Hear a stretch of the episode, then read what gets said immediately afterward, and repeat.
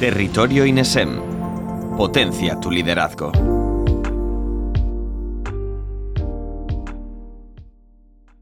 Vivimos en una época en la que se estudian y se analizan todos los aspectos que influyen en cada uno de los sectores económicos y comerciales. La era del Big Data y del Data Analytics, un momento histórico en el que los estudios e investigaciones de mercado, de organizaciones o de consumidores llegan hasta cotas insospechadas y se sirven de las más vanguardistas herramientas tecnológicas hasta el punto de haber convertido la transformación digital en una prioridad absoluta dentro de la realidad corporativa. Así pues, enmarcados en este contexto, es impensable concebir que la venta de un producto se confía a factores totalmente aleatorios o puramente arbitrarios. Ya no se entiende este sin analizar su completo ciclo vital, desde su diseño hasta su posicionamiento y fijación de precio. Ello ha convertido a la figura del Product Manager en uno de los perfiles laborales más demandados y valorados del mercado actual. Y es que hablamos de un profesional experto en el universo de la digitalización y la globalización, con un profundo conocimiento del funcionamiento del mercado y un amplio bagaje sobre los fundamentos y aplicaciones de las denominadas metodologías ágiles, por poner solo algunos ejemplos. Este rol, en aquellas características y factores de éxito en su desempeño y en algunos casos prácticos que pueden ayudarnos a comprender todo esto en mayor profundidad, pues en todo ello nos vamos a adentrar en el día de hoy de la mano de una voz más que autorizada en la materia. Nos referimos a María Retamero, quien como sabéis ya estuvo con nosotros en otra ocasión para hablarnos de las aplicaciones de la gamificación en las grandes corporaciones. María se ha formado en varias materias, pues como pueden ser el posicionamiento y la analítica web, el marketing internacional o la publicidad y el diseño gráfico. Y cuenta con más de dos décadas de experiencia laboral en numerosos y variados roles. Entre ellos, por ejemplo, los de Account Product o Customer Success Manager, ostentando en la actualidad el puesto de CEO en hasta dos importantes empresas como son Mad Escape Room y UFO Agencia, ambas ubicadas en Madrid. Muy buenas, María, bienvenida de nuevo y encantado de saludarte otra vez. Muchísimas gracias, qué gustazo, ¿eh? Esto da mucho, da mucho subidón que me reciban así. no, me gustazo el nuestro que vamos a, recibir una masterclass en un tema interesantísimo y que no puede estar de mayor actualidad y digamos que unos, uno de los pilares fundamentales en este cambio de paradigma de la realidad empresarial corporativa que, atravesamos ahora, sobre todo, como decíamos, con esa transformación digital. Efectivamente. Pues sí, efectivamente, un tema súper interesante, así que aquí estoy un día más. Muchas gracias por invitarme para contarlo lo poco o mucho que sé sobre, sobre la materia. seguro que es más mucho que poco. gracias, David, gracias. Nada, pues, pues. bueno, eh, Antes nada, que tu currículum, como la pasada experiencia, las dos cosas eh, nos sirven pues, para garantizar sin ninguna duda que dejo el tema en muy buenas manos, así que espero que todos los que estáis detrás de la pantalla lo disfrutéis y lo encontréis tan interesante como útil y provechoso. Todo tuyo, María. Bueno, pues muchas gracias, David, por, por esta fabulosa entrada. Eh, hoy vengo a hablaros de, de mi experiencia dirigiendo proyectos digitales eh, y bueno, ya me habéis presentado sobradamente, pero eh, por hacer un, eh, por, encima contaros que estoy ahora mismo 100% dedicada a, sobre todo a, la gamificación. He emprendido muchísimos proyectos, tanto offline como, online, y hoy nos centraremos sobre todo en los productos digitales.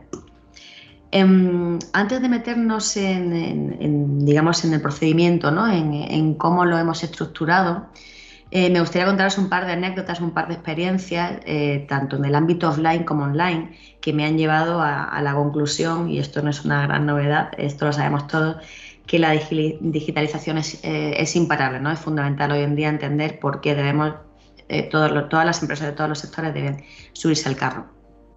Eh, luego pasaremos a dar una breve pincelada sobre lo que son las metodologías ágiles. Es un campo súper extenso, simplemente eh, bueno, quería contaros un poco sobre ello para que investiguéis. Hay incluso másters eh, hoy en día solo, solo de esto, pero me ha parecido útil pasar por aquí.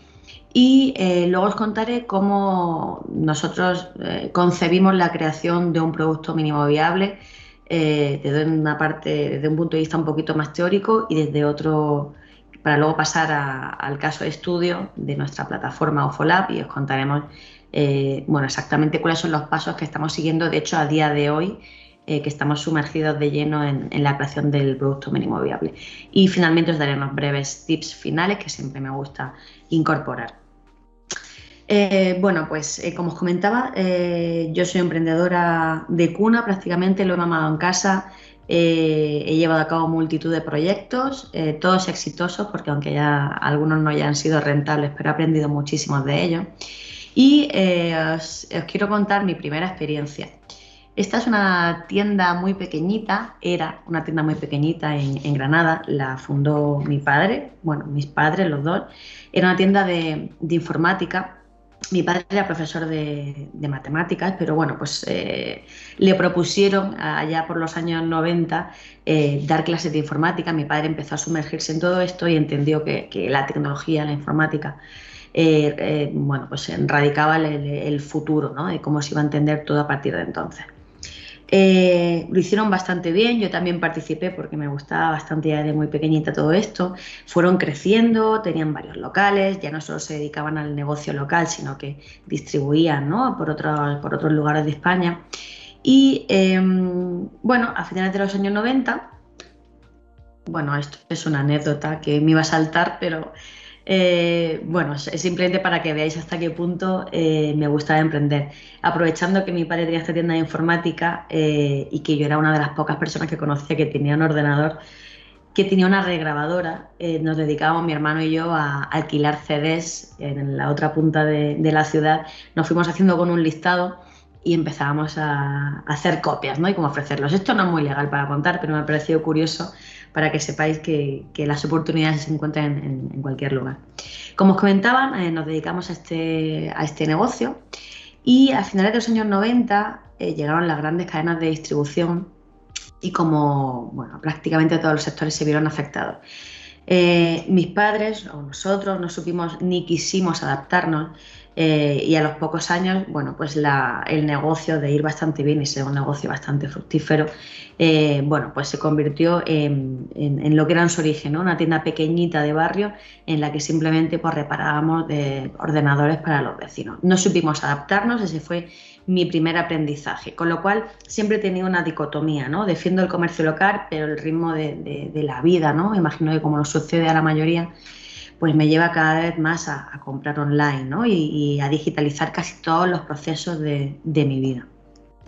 La siguiente experiencia, eh, después de haber aprendido esta, de esta primera, entre, entre tantas, entre tanto hubo otras muchas, ¿no? Pero esta me parece relevante para contaros todo lo que, lo que viene detrás. En el año 2016 monté junto con dos amigos una sociedad limitada aquí en Madrid.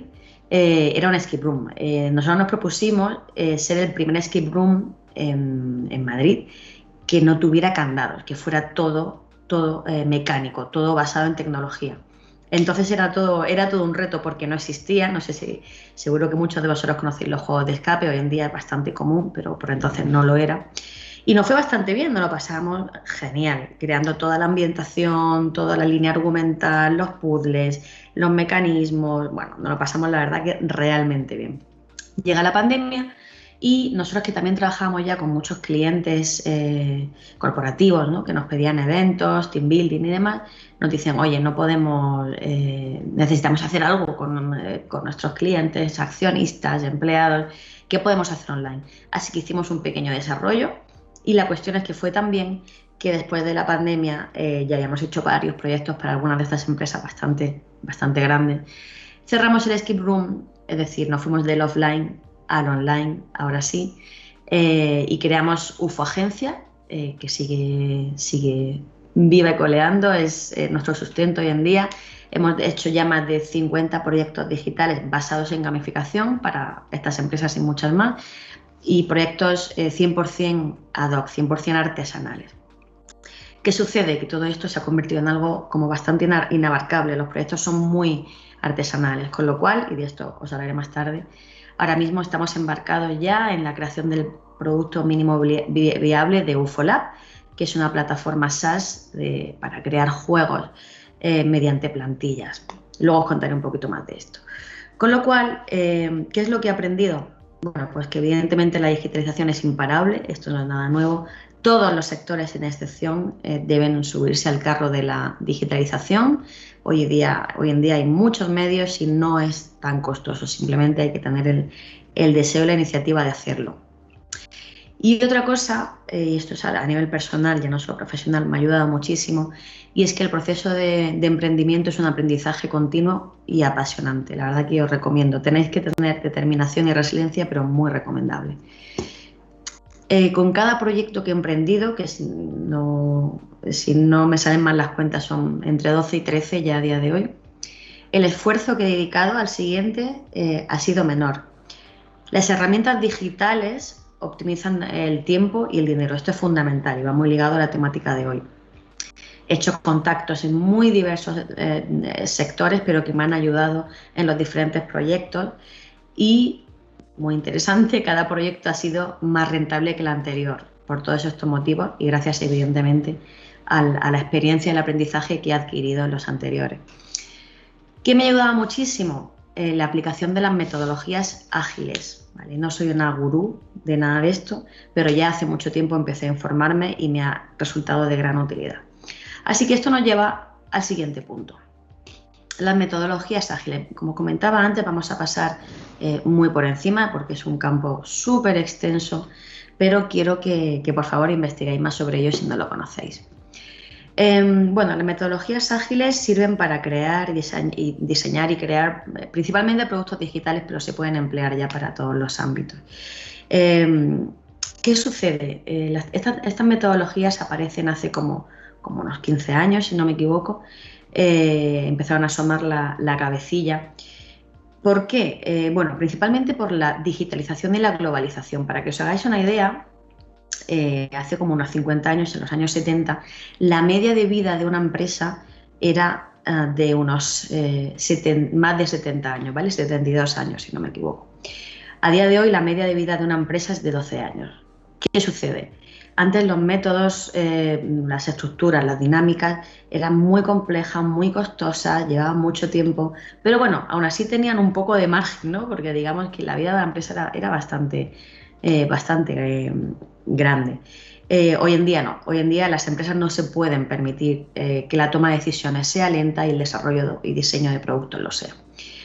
Con lo cual, eh, lo que antes eran unas metodologías empleadas sobre todo para startups, empresas pequeñitas de software, tecnológicas y demás, hoy lo aplica pues desde luego todas las empresas, grandes o casi todas ellas. Aquí os dejo algunas quotes, algunas menciones de, grandes directivos de, estas empresas. Eh, BBVA, Agile es una filosofía que supone una forma diferente de trabajar y de organizarse. Spotify, no existe como tal un estándar y la creencia del modelo es basarse más en que emerjan nuevas formas de trabajar en base a la experiencia que en estandarizar las que deban ser usadas. Aquí se menciona algo interesante, ¿de acuerdo? No, no, no solo se trata de de cómo se crean los productos, sino que realmente supone un cambio estructural eh, interno, ¿no? a nivel de, metodología de trabajo y de, equipo. ING, esto va de personas, manteniendo una medida del compromiso de la gente hacia la transformación con el fin de actuar en consecuencia para satisfacer las necesidades personales y grupales. Aquí vuelve a mencionar el grupo. Lo importante es, en esta, una de las cosas más importantes es que todos los equipos estén interconectados. Eh, con lo cual, el objetivo principal es diseñar productos de forma más eficiente y más rápida, ¿de acuerdo? Eh, todas estas metodologías comparten lo que se llama el Agile Manifesto, que son 12 principios, aquí lo veis, veo que está un poco pixelado, eh, pero los cuatro principales, o, al menos los que yo considero principales, son los cuatro siguientes. Eh, la entrega de valor. Eh, cómo se entrega al cliente la propuesta. La colaboración de negocio. Esto quizá no esté muy bien expresado, quizá ha sido una traducción. Una de las piezas importantes también, como os comentaba, es cómo el grupo, cómo el equipo mm, desarrolla y diseña este producto para hacer esta entrega de valor. Dinámica de equipo y cultura, esto está muy relacionado con lo que comentaba previamente. Y iteraciones y mejora continua. Son procesos por los cuales eh, se va de menos a más, se van haciendo mejoras continuas eh, eh, y se va iterando hasta alcanzar el, objetivo, ¿no? el diseñar ese producto en el menor tiempo posible de la forma más efectiva posible. Eh, hay muchas metodologías, estas son las más utilizadas, seguro que, alguno ya os suena. Scrum, Kanban y Scrum Kanban, que es una metodología híbrida, eh, tanto para proyectos como para procesos de todo, tipo. Todas ellas comparten eh, lo que se llama el ciclo de vida de la innovación, esto es súper interesante, es la base, de, la base fundamento de, todo, y se compone de diferentes fases, desde la observación hasta el escalado. En la fase de observación eh, analizamos cuáles son los retos a los que vamos a, que, vamos a enfrentarnos. En la fase de ideación, cuáles son las soluciones para estos retos, a, nivel eh, sin bajarlo mucho a tierra. En la conceptualización sí que se trabaja ya sobre estas soluciones, bajándolo un poquito a, tierra, cómo aterrizar cada uno de los conceptos que se han generado. El prototipado de modelo de negocio, cómo vamos a validar la solución, cómo vamos a, validar esta idea de negocio, cómo vamos a hacer que, cómo vamos a entender si tiene sentido en el mercado. Pilotaje, en la que se empieza ya a, construir, todos estos conceptos empiezan ya a tomar forma. Y por último, el escalado. ¿De acuerdo? Cómo vamos a escalar la, solución para que llegue a ser eh, no, una idea o un producto mínimo viable, sino un producto per se. Así que todo esto es súper interesante y os animo, como, como decía antes, a, analizar un poquito más en detenimiento. Eh, probablemente hayáis escuchado la palabra producto mínimo viable o MVP. Eh, se trata de no malgastar el dinero ¿no? y de ser efectivo. Aquí voy a contaros otra experiencia que he tenido muy, muy interesante. Esto fue en el año 2014. Yo trabajaba en un ámbito totalmente diferente, trabajaba en internacionalización y em, bueno, pues me ofrecieron desde la empresa Contenur, para que entendáis un poco el background de esta empresa. Contenur a día de hoy eh, bueno, es el principal fabricante de contenedores de residuos de, calle, ¿vale? de exteriores. Más de la mitad de los contenedores que veis en cualquier punto de España han sido fabricados por ellos, uno a uno, aquí en Madrid, en, Getafe. Se proponían algo, eh, bueno, pues eh, muy retador, la verdad, muy, muy, muy retador, y era hacer, construir un cubo de basura inteligente de uso doméstico en esta ocasión. Como podéis entender, el modelo de negocio es totalmente diferente. Eh, en el modelo de negocio actual y principal, ellos se dirigen a ayuntamientos, ganan licitaciones eh, y, fabrican los contenedores que se piden eh, en ese pliego, en esa licitación. entonces todo va por, el sistema de compra pública y lo que se proponían era ir al consumidor final, absolutamente nada que ver en ningún, nivel, en ningún nivel. Con lo cual, bueno, pues me incorporaron al equipo, el departamento de, innovación y empezamos a ver qué es lo que quería. Llegué y lo que me dicen literalmente es, queremos construir un cubo de basura inteligente de uso doméstico. Y dije, vale, genial, ¿en qué punto estamos? No tenemos ni idea de cómo hacerlo, no, tenemos ni idea de cómo queremos que sea, eh, ni, de cómo, ni de cómo llevarlo a cabo. Yo tampoco lo sabía, la verdad, pero les engañé en la entrevista. No, eh, sí, sí que tenía ya experiencia en, dirección de, proyectos. Entonces, bueno, pues dije, vale, genial, pues eh, vamos a darle forma a esto. Eh, yo junto con el equipo de marketing de esta empresa, también para que entendáis esta empresa, bueno, pues provenía de una empresa pública hace muchísimos años, la estructura y sus dinámicas eran un poco, un poco anticuadas, digamos, ¿no? no estaban acostumbrados a este tipo de, a este tipo de proyectos. Así que bueno, pues eh, nos pusimos manos a la obra. Primero hicimos un focus group, unas encuestas. Fue interesante. Eh, comenzamos a esbozar lo que pensábamos que el cliente podía llegar a, necesitar de un cubo de basura inteligente, teniendo en cuenta que estábamos generando una necesidad, que es mucho más complicado, ¿no? que realmente ya haya una necesidad existente y tú le des un producto al cliente.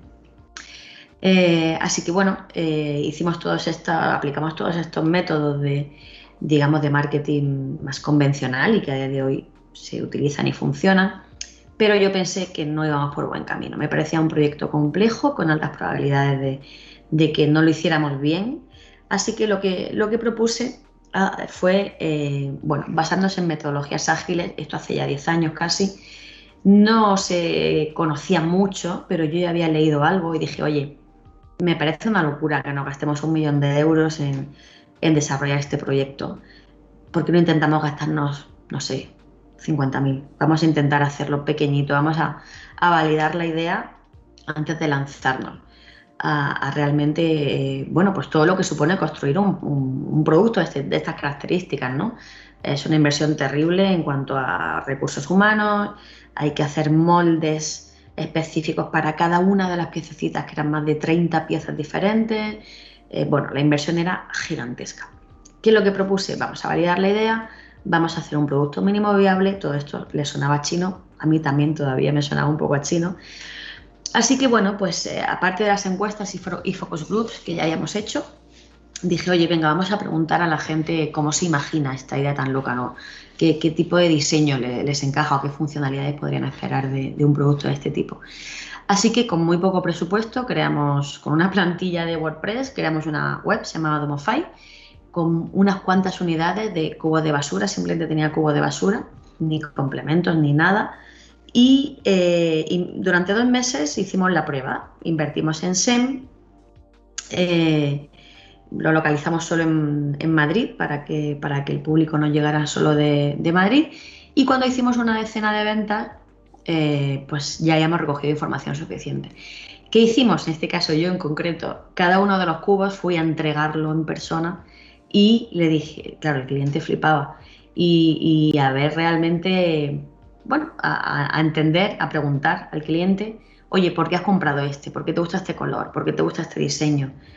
¿Sabes que, estamos, que vamos a crear un cubo inteligente? ¿Qué esperarías de un cubo de residuos que tuvieras en tu casa? ¿Qué, qué, funcionalidades te gustaría que tuviera?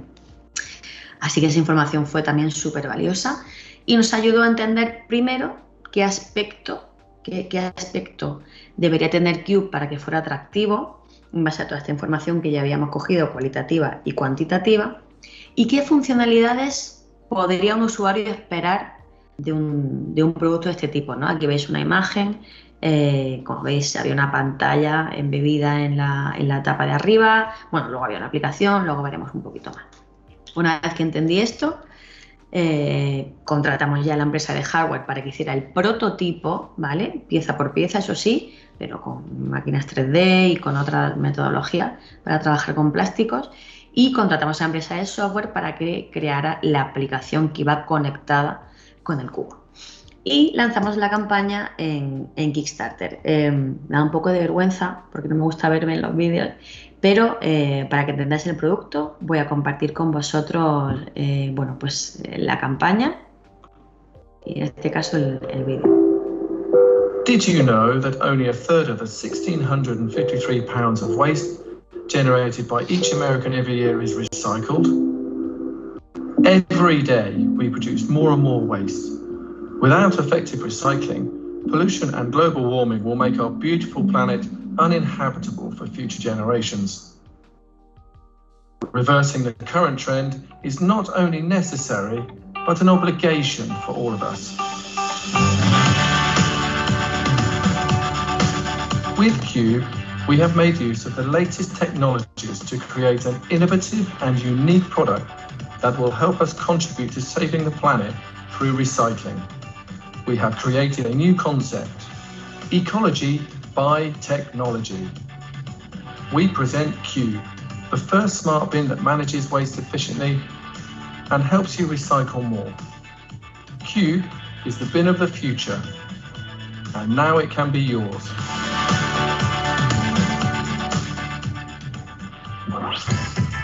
Cube is the first intelligent bin that is connected to you 24 hours a day, wherever you are. Through Cube Screen and the Cube app, you can be constantly up to date with your recycling effort. How much are you recycling? How effective is your recycling? What real impact does your recycling have on the planet? What type of waste goes into which compartment? How many bags are left in the bag dispenser? What is the condition of the clean bin and its compartments? What is the temperature and humidity of its environment? With its rounded lines, polished stainless steel surface with anti-fingerprint protection, its screen and LED indicators. All of this has been carefully thought out and engineered to offer a sleek design with maximum desirability and durability. With a total storage capacity of 21 gallons, with two or three internal compartments and two external color finishes. Cube will fit into and enhance any kitchen environment. With Cube, we have created a product that will revolutionize the concept of recycling in the home. The different compartments allow you to carry out your recycling task. The compartments are designed so that it's easy to deposit the waste and also easy to remove the compartments for emptying. Cube incorporates a really innovative product. Clean is an air freshener produced with natural substances extracted from trees. Clean not only absorbs odors naturally, it also disinfects the dirt and keeps your cube fresh and perfumed up to three months. Cube provides two inside spaces for storing and using your bin liners. Cube will inform you when you are running out of bags by its APP, where you can make an order straight away. We have also designed perfect bags, easy to remove and close. However, you can continue to use conventional bags if you wish.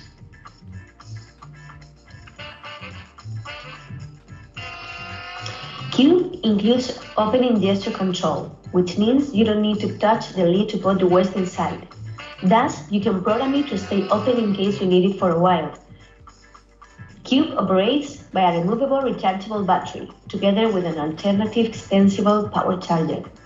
Cube is a tool that not only brings benefits to the consumer, but also helps protect the planet. All parts and components have been developed to provide minimum power consumption and are easily recyclable and reusable. Hard work has helped us create a fantastic product. However, manufacturing of the product with these features is very expensive. You have seen our prototype. This unit alone has cost nearly 20,000 euros. Now, we need to industrialize the process in order to create thousands of units to make our dream come true. We seek your support to buy the patterns, materials, and components needed to begin production of the first units.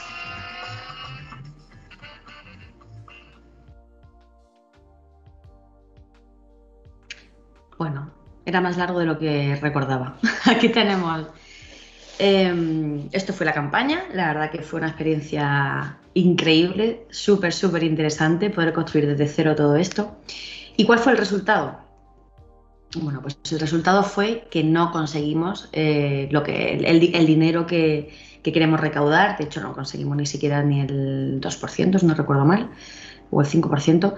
Eh, Así que bueno, llegado a este punto teníamos dos alternativas, o seguir eh, construyendo, seguir iterando, eh, seguir haciendo mejoras, o decidir que este proyecto quizá no tenía cabida en, sentido, en, en, en, ese momento, ¿no? no tenía sentido, no tenía cabida, y esto fue lo que hicimos. Decidimos no continuar con el proyecto, y esto es súper importante que lo aprendamos todos. No es no es un fracaso. Nosotros pusimos todo de nuestra parte, aprendimos muchísimo eh, y el producto estaba testado. Es decir, eh, probablemente estos 50.000 euros que nos gastamos, o más de 50.000 euros, eh, si no hubiéramos hecho este producto mínimo viable, este prototipo, si no hubiéramos intentado validar la idea, se hubiera convertido en un gasto de un millón de euros con probabilidades de que el mercado no acogiera bien este producto igualmente, con lo cual eh, consideramos que, fue un éxito. Así que bueno, dejamos, este lado, dejamos de lado este, este caso práctico, esta, esta, otra experiencia, para adentrarnos en, en, en, una nueva. Ya os dije al principio que me gusta ser muy, muy práctica, intento contaros la experiencia que tengo y ahora eh, pues me gustaría hablaros de UFOLab. Es el, último producto digital en el que estoy embarcada eh, como CEO de, de, UFO Agencia. Ya os contaba antes que estamos dedicados a la gamificación, tenemos una plataforma de uso interno para crear proyectos a medida para empresas basados en gamificación, pero los, eh, son muy, muy artesanales, son proyectos que requieren de una gran dedicación de, tiempo, de esfuerzo y económicamente Así que bueno, hemos eh, decidido apostar por esto. Eh, es una decisión 100% escalable, está generando mucho interés y quiero contar qué fases eh, hemos ya superado y en, qué, fases estamos ahora eh, sumergidos para crear lo que es el producto mínimo viable. Como os comentaba, partimos de una plataforma de uso interno que nos permite generar un montón de proyectos, pero es una plataforma es un monstruo. Hemos ido incorporando funcionalidades según las necesidades. Es muy poco, es muy poco usable, poco intuitiva. Eh, a nosotros nos sirve porque la conocemos, pero no es algo que se pueda entregar al usuario final. Sería muy, muy complejo. Con lo cual, eh, comenzamos hace unos meses a definir el producto. Eh, utilizamos Notion para ello. Me gusta mencionar las herramientas que utilizamos porque son interesantes y, me han resultado muy prácticas. Eh, y aquí, bueno, pues empezamos a definir todo, desde qué funcionalidades queríamos incorporar, a quién nos dirigíamos, qué plantillas queríamos incorporar de inicio que fueran interesantes para los primeros eh, beta testers o para nosotros mismos, ¿vale? Así que definir el producto fue lo siguiente. Eh, en un siguiente paso comenzamos a dibujar, nosotros llamamos los wireframes en low, son, no dejan de ser cajitas, ¿no? Donde van soluciones, funcionalidades. Eh, para que empezáramos a visualizar un poco, sin un alto nivel de detalle, cómo quedaría, eh, cómo, cómo, estaba quedando el producto mínimo viable y hacia dónde queríamos dirigirlo. Todo esto luego lo hemos convertido en wireframes en high, ya con mucha, no solo por los colores, sino por el nivel de, detalle eh, y de diseño y de experiencia de usuario al que, lleva esta, esta nueva capa. Y permitiéndonos prototipar. Nosotros hemos utilizado Figma, también es una herramienta muy, muy eh, de las más utilizadas, de las, más, eh, de las que mejor funcionan. Y eh, prototipar nos sirve para convertir estas cajas, estas cajas en, en, algo accionable, ¿no? De manera que si tú pinchas aquí, pues te lleva ya al editor. Si pinchas aquí, ¿vale? De alguna manera, sin haberlo desarrollado, permite visualizar cómo, cómo va a quedar la solución finalmente. Por último, desarrollar lo que es el backend y el frontend. Nosotros el backend, por suerte, la, gran parte ya lo tenemos eh, desarrollado, gracias a que tenemos ya la plataforma de uso interno previa. Y ahora faltaría eh, la parte del frontend, es decir, llevar todo esto, desarrollarlo para, unirlo con el backend y construir el producto final. Y finalmente lanzar el producto mínimo viable. En esa fase aún no estamos, está por llegar, estamos súper ilusionados, esperemos eh, poder hacerlo en septiembre.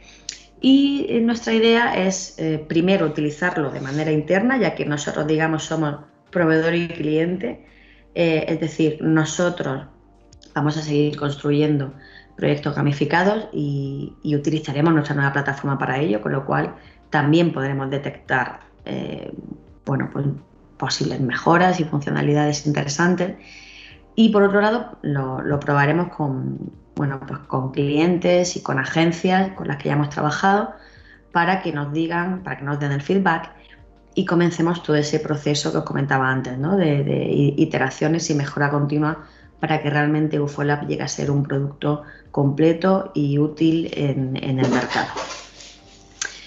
Y llegamos ya, estamos llegando ya al final de la presentación. Siempre me gusta eh, hacer unos pequeños tips finales que a mí me han servido después de estos pues, más de 20 años de experiencia trabajando por cuenta ajena y por cuenta propia en mis propios proyectos de, todo tipo. Entiende bien si tu proyecto tiene sentido. Aquí estamos hablando de validar el producto. Creo que el caso de Cube es, eh, un buen ejemplo. Em, dedica tiempo, antes de lanzarte a desarrollar el producto, dedica tiempo a realmente ver si encaja en el mercado nunca lo vas a saber al 100% hasta que no lo lances, ¿vale? No, no, es, poco probable que te lances a esa aventura sabiendo que va a tener éxito 100%, pero si es posible a día de hoy validarlo. Eh, hay miles de herramientas, ¿vale? Como os comentaba, se pueden hacer focus group, encuestas, eh, hablar con tu buyer persona, obtener datos cuantitativos y cualitativos, eh, ¿vale? Y, ver si realmente tiene sentido realizar una campaña de crowdfunding, como, como os he comentado antes antes de hacer una gran inversión y dedicar un gran esfuerzo, entiende si tiene cabida en el mercado. Define muy bien los objetivos. Esto seguro que da igual el background académico que tengáis, seguro que ya lo habéis escuchado. Los objetivos deben ser eh, cuantificables, ¿vale? Y, de tener un escenario temporal. Define muy bien cuál es tu objetivo, qué quieres. Eh, oye, quiero, no sé, en seis meses quiero sacar un producto mínimo viable en los 12 meses siguientes quiero que esté en el mercado y tener, no sé si es un, SaaS, por ejemplo, y tener 100 suscriptores. Eh, vale, defínelo bien, intenta, intenta trabajar en ello y por supuesto con metodologías ágiles si, si es posible. Crear un MVP, ¿vale? Eh, esto vale y hemos visto la, la, prueba tanto para productos digitales como para productos físicos, así que no lo dudes, eh, crea un producto mínimo viable. Y por último, y esto es importante, desarrolla un producto que sea también atractivo. De inicio no tiene por qué ser el mejor diseño del mundo. Eh, mi socio siempre dice que si, estás en la fase de MVP, si tu MVP te gusta, ¿vale? si estás enamorado de tu MVP, es porque está mal hecho. Tu MVP no tiene que gustarte, no tiene que ser precioso ni con todas las funcionalidades del mundo.